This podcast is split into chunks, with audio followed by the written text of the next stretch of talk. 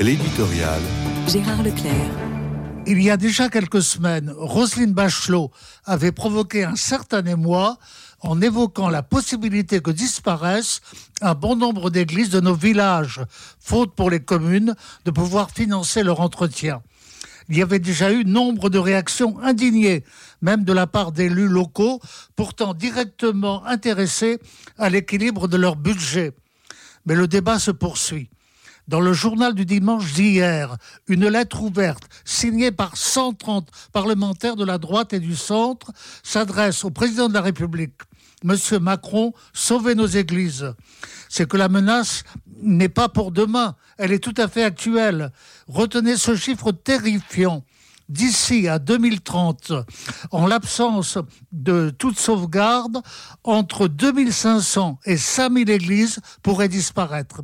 Et chaque jour, ce sont en moyenne deux édifices cultuels qui sont vandalisés.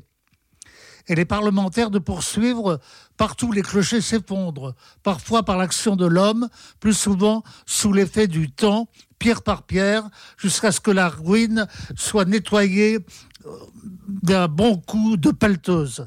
À chaque fois qu'une église s'efface, c'est un fragment d'âme de la France qui s'évanouit. Qui ne souscrirait à une telle plainte Il suffit de songer à chacun de nos villages. C'est une évidence qu'ils sont regroupés autour de leur église, de leur clocher. Sans cet édifice, ils perdraient leur personnalité, leur histoire.